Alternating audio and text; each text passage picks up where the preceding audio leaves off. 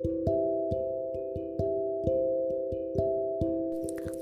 gente, eu sou a Yas e bem-vindas a mais um episódio do podcast que você pode usar para dormir ou para refletir sobre quem você está sendo. E no episódio de hoje eu decidi falar sobre a vaidade, mais especificamente a que envolve a aparência física, mas a gente vai acabar englobando tudo no final, vocês vão ver. Bom, hum, eu ouvi um comentário hoje muito engraçado a respeito da minha aparência física.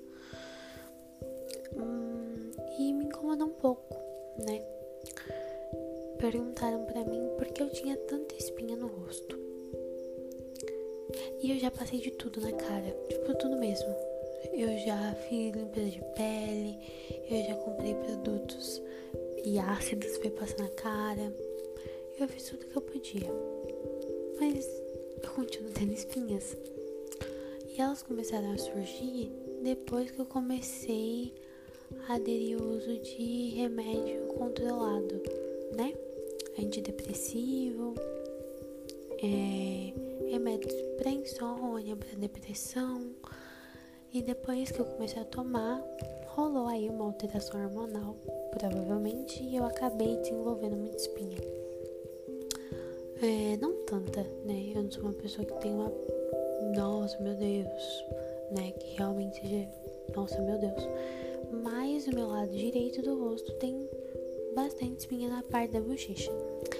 E isso sempre foi uma coisa que me incomodou desde quando começou a surgir, né?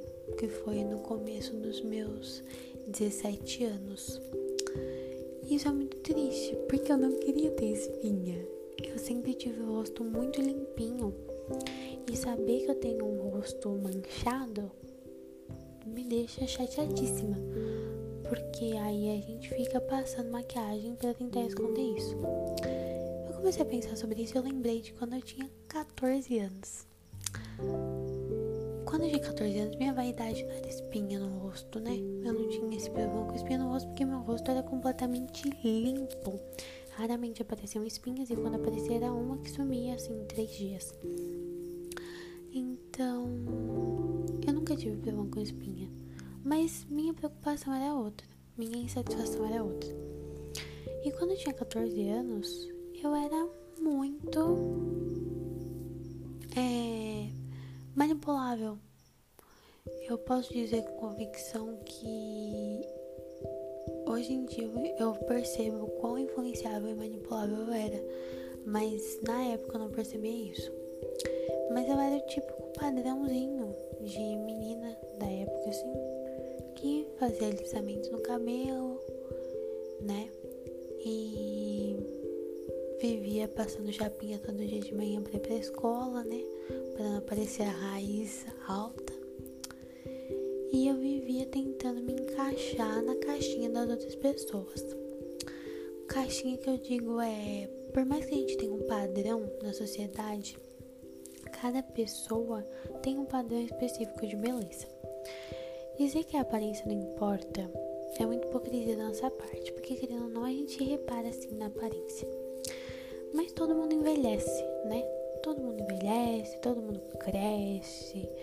E é difícil a gente basear a nossa vida inteira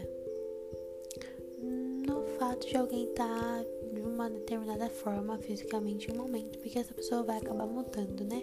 As rugas aparecem, a pele fica flácida, você começa a cantar Ai meu Deus do Simone Ami, porque você percebe que você não consegue mais dançar como antes, nem fazer os passos de balé que você fazia. E a vida vai passando, né? Ela vai mudando. E eu percebo que eu com 14 anos vivia me tentando me encaixar, né?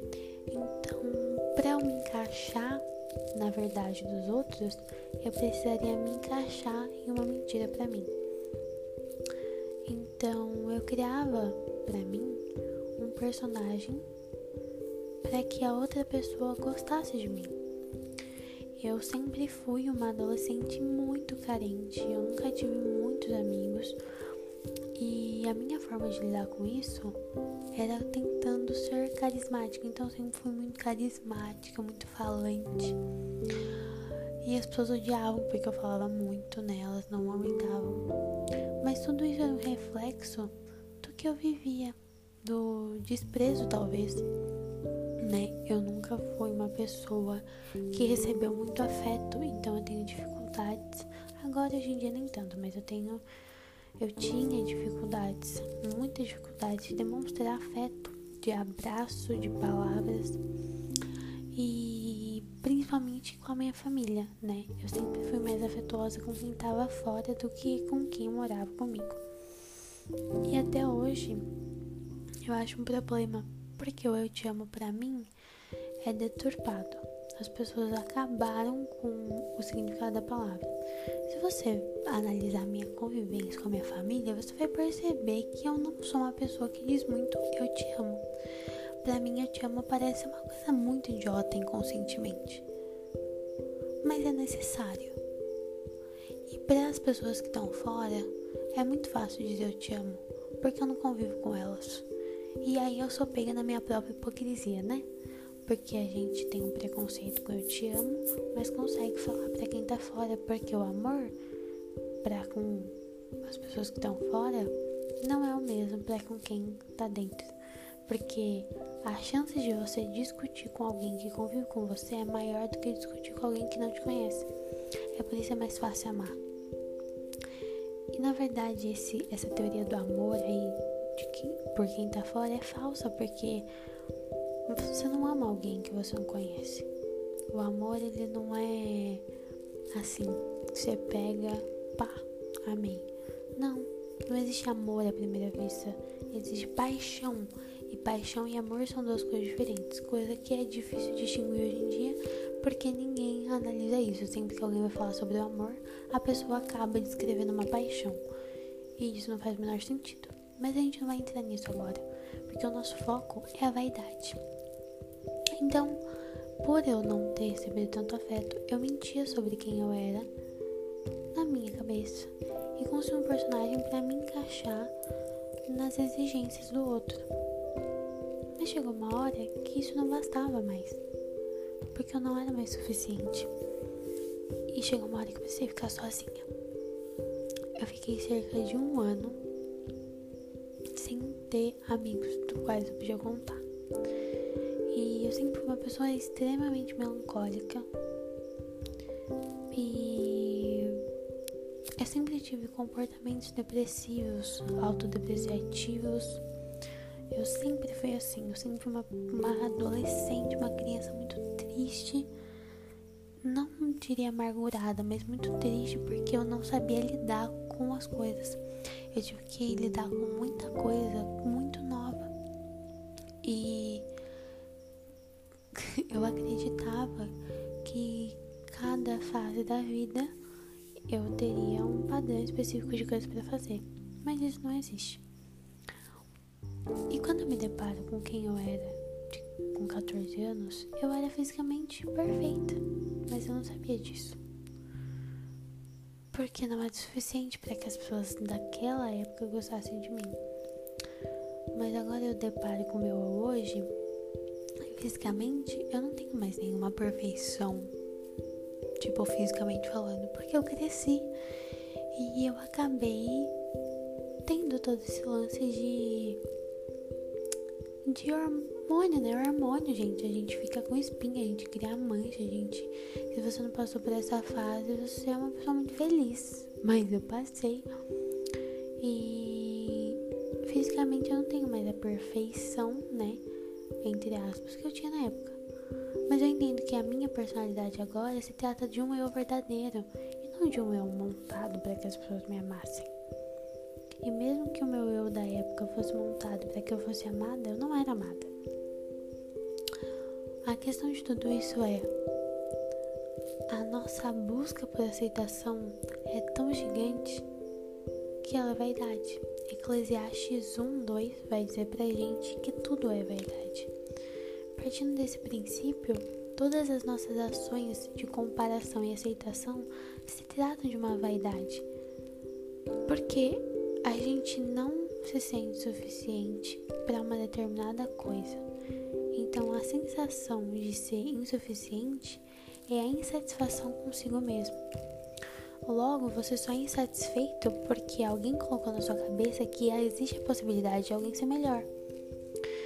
E a palavra vaidade no dicionário, ela vai ter dois significados. Que o primeiro é qualidade do que é vão, vazio, firmado sobre a aparência ilusória. Isso já é um ponto bem pesado, né? porque grande parte da nossa vaidade é ilusória, são, se tratam de coisas vazias e vãs. E a gente não aceita isso. E o segundo significado é a valorização que se atribui à própria aparência ou qualquer outras qualidades físicas ou intelectuais, fundamentada no desejo de que tais qualidades sejam reconhecidas ou admiradas pelos outros. Ou seja, a necessidade de ser notado.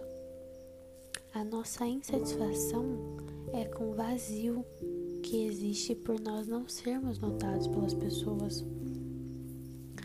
Mas eu vou te contar um segredo. As pessoas nunca vão notar você. Se você não fizer o que precisa para ser notado. E para você ser notado, existem duas coisas. Ou você nasce ilusoriamente perfeito, né? Com a aparência física da Jade Picon. Ou você é só um maluco. E as pessoas dão palco para maluco, as pessoas dão ênfase para maluco. É por isso que muita gente fica conhecida na internet e é honrada pelo próprio hate. O hate faz com que as pessoas subam de cargo e quando você dá poder na mão das pessoas, elas se aproveitam de você. Não todas, mas algumas. E esse poder que o hate te traz, ele te faz criar uma vaidade e te faz ser notado, porque as pessoas são tão, tão manipuláveis que elas dão palco para maluco. E por que, que as pessoas são manipuláveis? Porque não conhecem a história. É, eu não me lembro quem exatamente, mas existe uma pessoa no universo que disse que quem não conhece sua história está condenado a repeti-la. Quando você não conhece a história do seu país, por exemplo, você está condenado a repetir, fazer com que isso se repita, né? Que isso aconteça novamente. Então existe uma regressão. O brasileiro é tão manipulável que ele se torna a mula do governo, porque não conhece sua história. O brasileiro, ele é tão carente em estudo, é tão carente em conhecimento, que a única forma de suprir isso é aceitando o que te impõe. Mas a pessoa que questiona tem a capacidade de mudar o mundo. Então você só é manipulado se você não tiver conhecimento. O que você precisa para adquirir conhecimento? Vontade. Quando você conhece como o mundo funciona, como as pessoas realmente são, é impossível que elas manipulem você. Porque para você driblar seu inimigo, você precisa conhecer a história dele. É a mesma coisa com a insuficiência. A gente só se sente insuficiente porque a gente está insatisfeito. E como foi dito no último podcast, a insatisfação está em todos os lugares.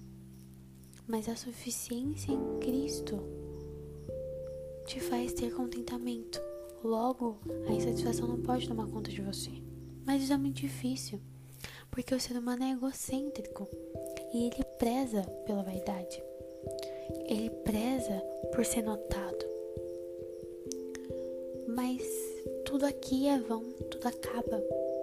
As coisas aqui são materiais, as coisas aqui são passageiras, as coisas aqui são irreais, ilusórias. Porque elas vão embora. Tudo aqui acaba, tudo aqui acaba. Se não acabar por conta da morte, vai acabar por conta do tempo. Eu digo isso porque a beleza é uma das coisas que se esvai mais rápido no ser humano, de duas formas. Ou se esvai por falta de caráter e desvio do mesmo, ou se esvai porque você envelhece. E quando você envelhece, já não é mais a mesma coisa. Existe uma música do Simona Ami que se chama Ai Meu Deus, e ela diz, e você, ela diz o seguinte: E você descobre que nasceu um pelo branco em você, você percebe que começou a envelhecer. Ai meu Deus, como o tempo passa rápido. Ai meu Deus, como meu corpo está flácido.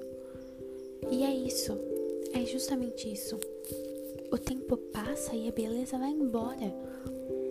A beleza física não fica mas tudo que você construiu, o conhecimento que você construiu, a sabedoria que você adquiriu ao longo dos anos. Essa é a beleza verdadeira, a beleza que permanece. A inteligência, o intelecto é a beleza que permanece. E não adianta ter beleza física se o seu interior não for honrável. A gente baseia muito tudo na opinião dos outros a arte da comparação, ela é aclamada por todo o público juvenil. A gente se compara até com personagens de livros. Mas a nossa única comparação deveria ser com o único que merece honra e glória. Porque se comparando com Cristo, nós não somos nada mas caminhando com Ele nós nos tornamos parecidos. Mas existe uma problemática em tudo isso. Ninguém está disposto a abandonar os barcos no cais para seguir a Cristo, porque é muito mais fácil viver acomodado do que levantar e andar mais de 80 quilômetros por toda a Galileia, Nazaré, Jerusalém Israel, a gente não quer sair do comodismo. O ser humano ele não quer Deus e isso fica muito evidente em Romanos. Romanos é uma das cartas mais densas de Paulo, onde ele evidencia o Evangelho. Ele evidencia que a salvação só pode vir por intermédio de Cristo. Mas a gente é tão vaidoso com o que tem aqui que a gente se esquece que o que tem aqui é vaidade. Citando novamente Eclesiastes, tudo é vaidade. Seu cabelo pintado é vaidade. A decoração do seu quarto é vaidade. A roupa bonita que você compra é vaidade. Tudo vai embora. Tudo vai embora. Os relacionamentos acabam. Eles acabam e talvez eles até possam voltar com o passar do tempo, mas nunca mais vai ser a mesma coisa. Sabe por quê? Porque ou vai para melhor ou nunca mais volta. Isso não deveria ser um medo nosso, porque também é vaidade. É vaidade porque o relacionamento, não só o amoroso, mas todos os relacionamentos, eles vão acabar de qualquer forma. Se você viver sua vida baseando em todos os relacionamentos que acabam, você vai viver sua vida remoendo aminosidades, porque você nunca vai se sentir satisfeito. A gente sempre busca a completude no outro, mas a solitude é muito melhor do que qualquer outra completude que possa ser nos dada.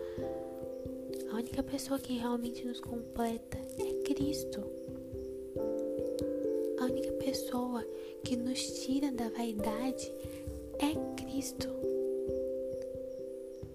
Tem um texto da Luísa Amaral, eu acho que é esse o nome dela, que o meu irmão me mostrou há alguns anos atrás, onde ela dizia que algo do tipo de eu me olhei no espelho e percebi que todos os lugares onde eu não via beleza em mim, existia Jesus preenchendo essas lacunas. Cara, se você partir do princípio que Jesus preenche todas as suas lacunas, não existe uma necessidade por algo daqui. Se Cristo completa tudo que te falta, nada aqui pode substituí-lo. Iago Martins fala que o vazio existente no homem ele é exatamente do tamanho de Deus. Então você pode tacar qualquer coisa dentro desse vazio. Você pode colocar um carro, você pode colocar um casamento, você pode colocar um namoro, uma amizade, uma casa, mas nada preenche o vazio, porque todas essas coisas se resumem ao que está aqui, mas Cristo se resume ao que é eterno, e a eternidade não pode ser comparada com coisas tão pequenas. A gente compara tudo que a gente vive aqui com, com outras coisas, com outras pessoas. A gente olha para coisas que estão aqui e a gente acha tão pequenininho. Ou às vezes a gente acha tão grandioso. Mas são realmente muito pequenas. Sabe por quê? Porque Paulo vai nos dizer que nada se compara com a glória que há de nos ser revelada. Cara, existem pessoas que aparentemente vivem a vida perfeita, com carro, casa, todos os cursos legais que quer, uma faculdade paga sem precisar de Enem. Existem muitas pessoas assim, pessoas que não precisaram ter tanto esforço assim material na vida, né? Existem pessoas assim, e existem pessoas que lutaram pelo que tem hoje. Mas existem outro tipo de pessoas, as pessoas acomodadas com o fato de que, ah, o outro tem, eu gostaria muito de ter, mas eu não vou fazer nada para isso. O provérbio vai falar que o sucesso do justo ele só pode ser adquirido com o trabalho do justo. Nenhum tolo que trabalhe vai conseguir alcançar o sucesso do justo porque ele é tolo. Ele não tem sabedoria, ele não tem humildade, ele não tem temor. E a humildade e o temor são um princípio da sabedoria. Então é impossível. Problema, o problema de tudo ser a vaidade, é porque tudo se trata de comparação. Porque o outro tem e eu não. Porque o outro é bonito e eu não. Porque o outro tem um rosto limpo e eu não. E daí? É só corpo. É só um corpo. E, e por ser só um corpo, você deveria estar grato por pelo menos ter um corpo. Sabe, você tem um corpo onde você pode habitar e melhor ainda, onde o Espírito Santo pode habitar. Mas você não abdica do que você quer para viver a vontade de Deus. Então você fica aí vivendo o que você acha que é melhor para você. Você fica aí tentando entender o que acontece. Você não tem coragem de admitir o quão fraco você é sem Deus. Todos nós merecíamos uma condenação. Mas por intermédio de Cristo fomos considerados justos. Mas, independente disso, a gente continua vivendo com a vaidade, porque somos egocêntricos e a gente não quer aceitar isso. Qualquer pessoa que chegue para nos dizer que nós somos egocêntricos nos ofende. Eu falo isso por mim mesma. Eu não gosto de receber nãos. Não gosto. Mas eu tô aprendendo a fazer isso porque eu não posso viver minha vida resumida no que eu quero. Cara, atualmente eu não tenho nada do que eu quero, eu não tenho nem condições de ter. Mas por incrível que pareça, era pra eu estar numa situação muito pior.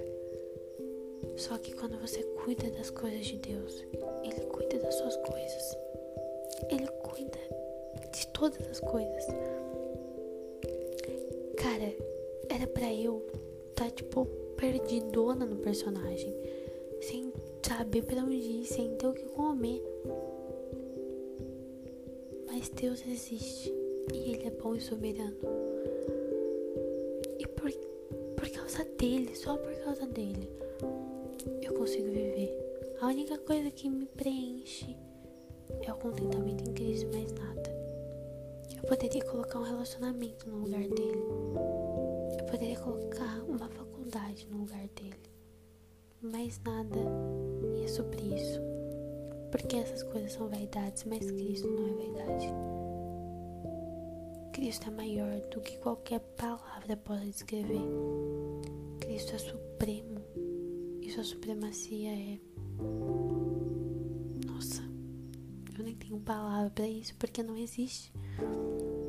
Ele é maior do que qualquer outra coisa. Quando a gente entende isso, a vaidade é só mais algo que a gente criou na nossa cabeça. É só mais algo ilusório. É só mais uma necessidade de preencher o vazio firmado sobre a aparência de algo que é ilusório. O que eu quero dizer para vocês é que não importa quantas espinhas ou marcas dela seu rosto tem. Não importa qual é o tipo de creme que você usa no cabelo. Não importa se sua roupa segue o padrão de moda da atualidade. Não importa se você tem estrias ou manchas ou cicatrizes no corpo. O que importa é que Cristo preenche tudo isso, nos salvando, nos levando para a eternidade com Ele em corpo celeste. Isso aqui é só carcaça. Se você olhar para uma cigarra, você vai ver o que é uma carcaça. E esse corpo é apenas uma carcaça. É muito bom a gente se sentir bem com, com a gente mesmo, né? É ótimo a gente ter as roupas que a gente quer. É ótimo, com certeza. Mas é vaidade. O necessário Deus suprirá. Se você não acreditar nisso, eu sinto muito. Porque talvez a sua vida não tenha graça. Ou talvez ela tenha muita graça, né? Ela seja muito engraçadona mesmo. Mas tudo bem, é a sua escolha. Você escolheu viver assim. Na verdade, eu não acredito nem que você escolheu, né? Mas a gente não vai entrar nesse ponto. A questão é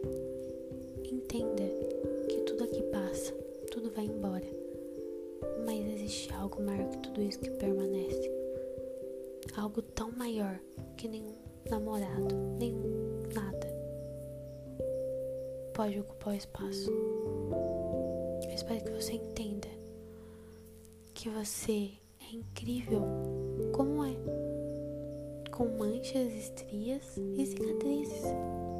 E se alguém não tem a capacidade de ver beleza em você, é porque essa pessoa só vê carcaça e não vê o canto da cigarra que é insuportável.